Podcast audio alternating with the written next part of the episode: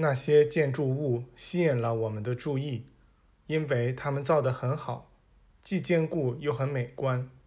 其中有一座庙宇格外华丽出众，尽管一点儿都算不上奢华。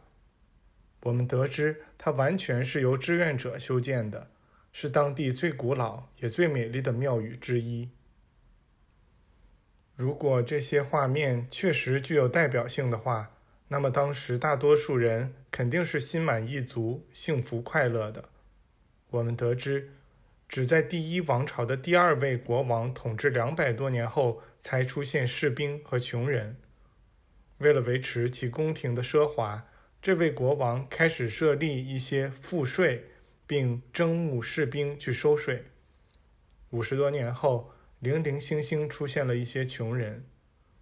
就在这时，一部分对王国和掌权者不满的人离开了那里。巴热伊朗和他的家人声称是这一种族的直系后裔。此时已是深夜一点钟了，巴热伊朗提议去睡觉，因为明晨一大早就出发会比较舒适。确实。炎热使得在一天中午的三个小时里旅行令人难以忍受，而且风暴季节很快就要到了。我们打算以后再着手进行发掘工作，决心一有可能就尽快开始。为了给这项发掘精心做好准备，我们提出要更紧密的合作。我们商定这部分工作交给雷蒙去做。而文献的翻译则由托马斯和包括我在内的三名助手继续完成。不幸的是，由于雷蒙在次年去世，这项发掘工作再也没有完成。第十二章：耶稣与佛陀共同现身。第二天早晨，我们起得很早。日出前便动身前往巴热伊朗的家乡。十二天后，我们到了那里。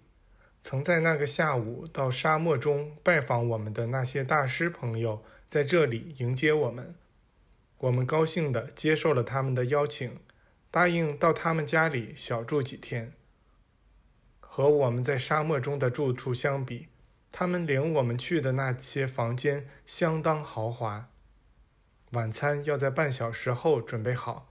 我们把自己收拾停当后，走进隔壁房间，在那里见到了我们去南方旅行时结识的许多朋友。他们衷心向我们表示欢迎，并告诉我们说，整个村庄都是我们的地盘了，每一扇门都准备大大敞开来迎接我们。乡长通过一名翻译。向我们发表了一番动人的演说，以示欢迎。他告诉我们，晚餐将在他家里举行。我们这就得马上去。我们离开了那个房间。乡长走在前头，照当地规矩带着两名卫兵，一个在左，一个在右。走在他们后面的是雷蒙和我们的女主人。然后是托马斯和那位极其美丽的女士，最后是埃米尔，他母亲玛丽和我。考察队的其他成员走在后面。我们刚走了没多远，就有一个衣着寒酸的小女孩从观看我们的人群中走出来，用当地语言问她是否能跟玛丽讲话。乡长粗鲁地把她推开了，说他没工夫搭理她这种人。玛丽挽着我和埃米尔的胳膊，我们从行列里走出去，听那女孩有什么话要说。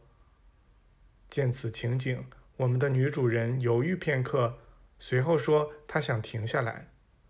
当他走出行列时，整个团体都停住了。玛丽向乡长说明，她希望看到大家都继续往前走，并在餐桌旁就坐。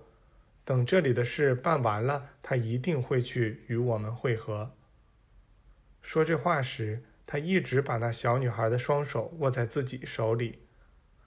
当乡长及随行人员走后，他跪下来，好使自己的脸靠近那女孩的脸，并用双臂搂住她的脖子，说：“亲爱的，我能为你做些什么？”玛丽很快得知，这女孩的弟弟当天下午摔倒了，可能摔断了脊椎。女孩请玛丽随她去看看，能否使那十分痛苦的男孩好转过来。玛丽站起身。向我们说明了情况，请我们去与乡长会合，而他要陪那女孩过去，待会儿再来找我们。雷蒙请求陪他一块儿去，他说如果我们想去的话，也可以一起都去。于是我们就跟玛丽走了，他拉着那女孩的手，这孩子高兴得连蹦带跳。女主人为我们翻译女孩所说的话，那女孩说。她知道她弟弟会被这位了不起的夫人治好。